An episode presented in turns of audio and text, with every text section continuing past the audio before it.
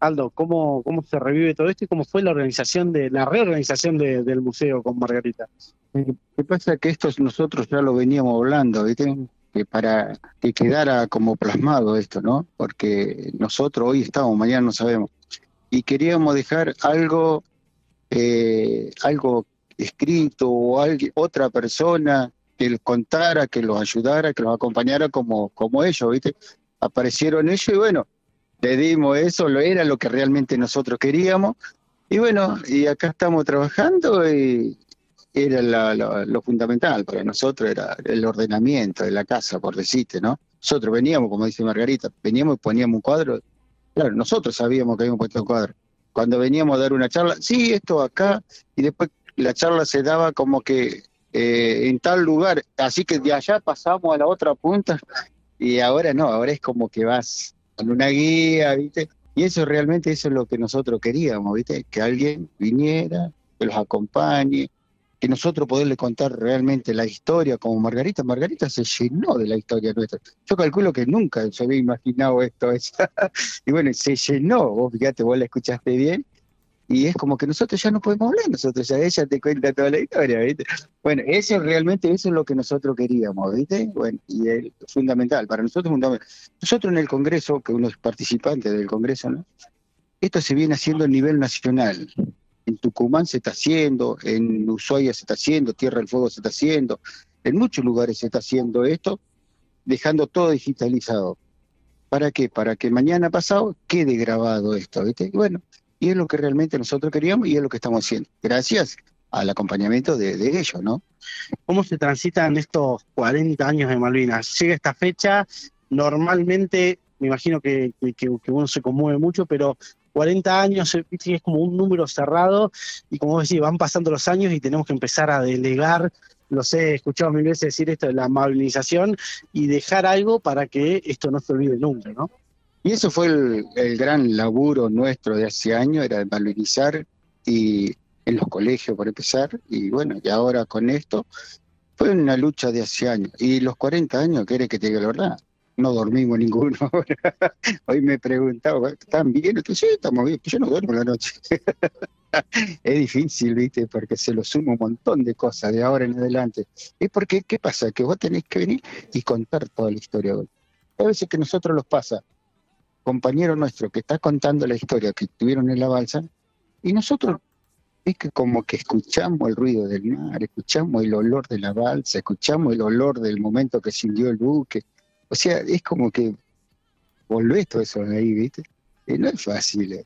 O sea, tiene 60 años y todavía estamos llorando. Y sí. pasa. ¿Por qué pasa? Porque volvemos nosotros a ese lugar de vuelta, ¿viste? No es fácil. Pero estamos muy bien esto, el acompañamiento de ellos es fundamental para nosotros.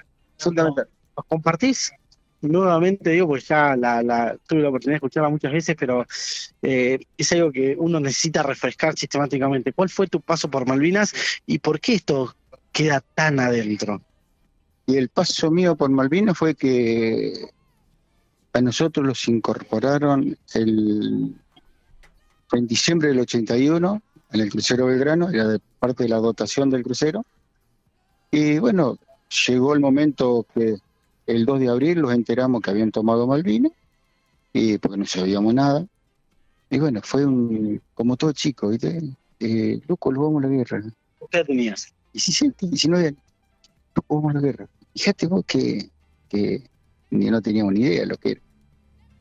Bueno, un viernes 16 de abril zarpamos, y fuimos allá, al sur. Hicimos práctica de tiro, hacíamos práctica de combate, eh, zafarrancho de abandono, zafarrancho de antiaéreo, cosas así, así hacía continuamente en el Llegamos a Ushuaia, en Ushuaia cambiamos la munición, cargamos munición que realmente servía, todo. Eh, en la cárcel de Ushuaia era el polígono que tenía la Fuerza Armada. Así que bueno, y ahí estuvimos de las 7 de la mañana hasta las 11 de la noche trabajando ahí. Y cargamos de vuelta al, buque y después de ahí zarpamos a, a Malvina, para allá, para el sur.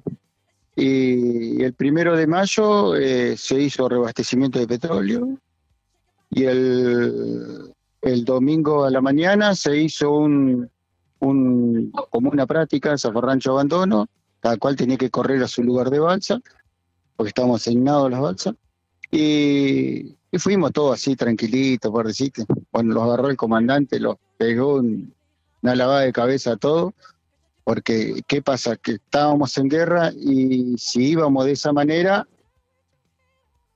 podía llegar para pasar cualquier cosa, ¿viste? Bueno, así que bueno, después que los pegó ese reto, al ratito tocó otro zafarrancho y automáticamente cubrimos todo, ¿viste? Y gracias a todas esas prácticas, eh, hoy en día podemos contar esta historia, ¿no? Porque, o sea, era todo práctica teórica, pero nunca se hizo, ¿viste? Bueno, llegó ese momento, bueno, que cuando los bombardean, yo estaba en Torre 2, Santa Bárbara, cubierta principal, seis pisos más abajo.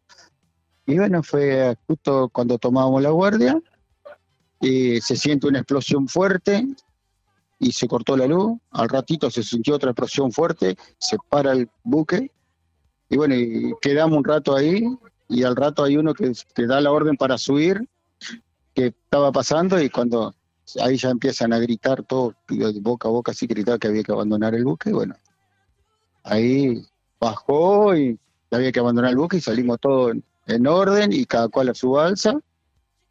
Y bueno, todo este cachito de historia te lo cuento en menos de 50 minutos, eh, porque 50 minutos tardó el buque para hundirse. Así que bueno, llegamos y, y cada cual a su balsa, tiramos la balsa y bueno, y después todos a, a, a alargarse, todo en fila, ¿viste? Como, como estábamos enumerados para largar, abandonar.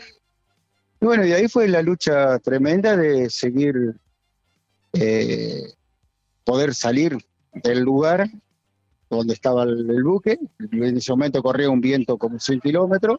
Ah, es como que te vuelve la balsa hacia donde se está hundiendo el buque. Claro, sí, sí. O sea, los, los golpeaba.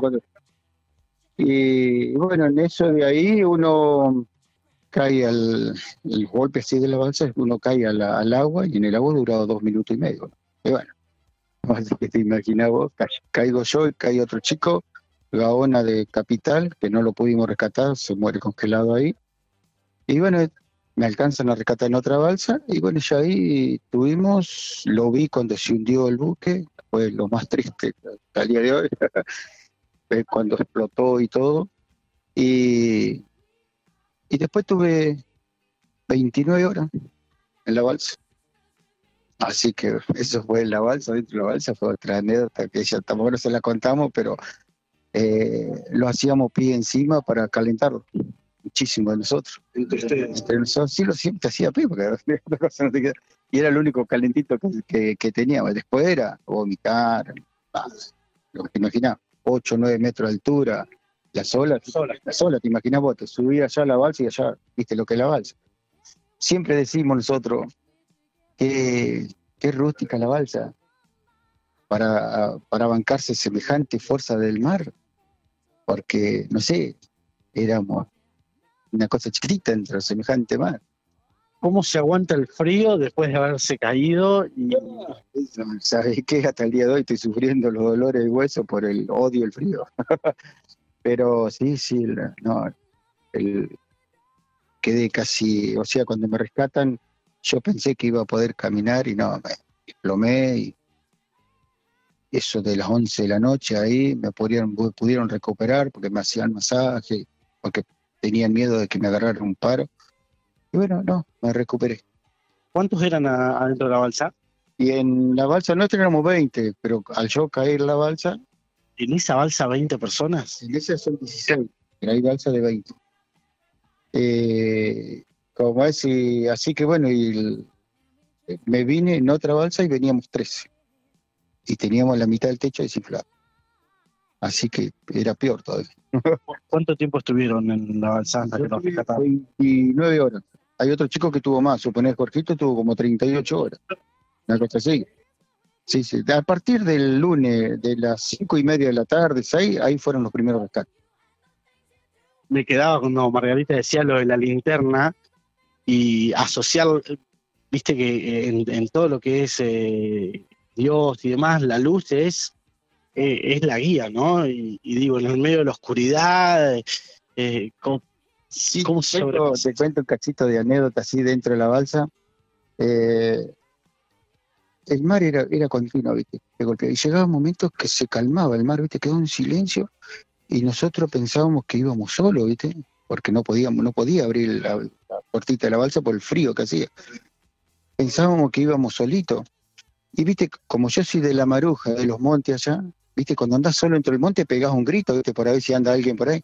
Y a mí me salió eso, pegué un grito ahí, viste, ¡Uh! viste, por decirte una cosa así. Y empezaron a escuchar gritos al lado nuestro, viste, viva la patria, era, éramos como que andamos todos juntos. Ah, no sabés lo que fue eso. Ah, lo que fue, lo que fue eso fue tremendo, pues. Y al rato se volvió a enloquecer el mar de vuelta, así que. Sí, pero anécdotas así los pasó a nosotros dentro de la base.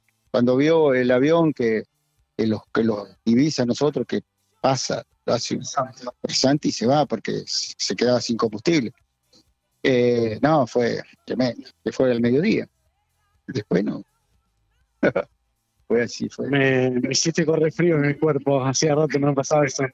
Eh, qué, qué fuerte, y, y por esto es que uno no, no duerme más tranquilo, ¿no? No, no, no duermo más. tranquilo. Yo decía, por muchísimos años pasar eso, y yo pensé que era normal eso de que no, no se dormía de noche. Hasta que un día me dice, no, ¿cómo no vas a dormir? No? Empezaron a dar una patillita para que durmiera, ¿viste? Porque si no, no descansaba, ¿viste? No, pero ahora duermo bien. Eh, la última pregunta que te hago, ¿por qué la gente tiene que venir a- al museo a verlo? Y porque es, que es recordar a ellos, a los verdaderos héroes, que son ellos. Es la memoria. Un pueblo sin memoria no tiene vida. Así que es por la memoria de ellos lo que le pedimos. La gente viene, los acompañan, tienen un cariño, un respeto por nosotros tremendo, ¿viste? Así que bueno, de un lado o de otro siempre estuvieron ellos con nosotros. Es que los da vida, los dan ánimo, fuerza para seguir, como en el caso de ellos que vinieron ahora. Bueno, ¿sabes qué? Para nosotros es un, un alivio, un acompañamiento, un decir, un respirar. Gracias, Aldo. No, gracias.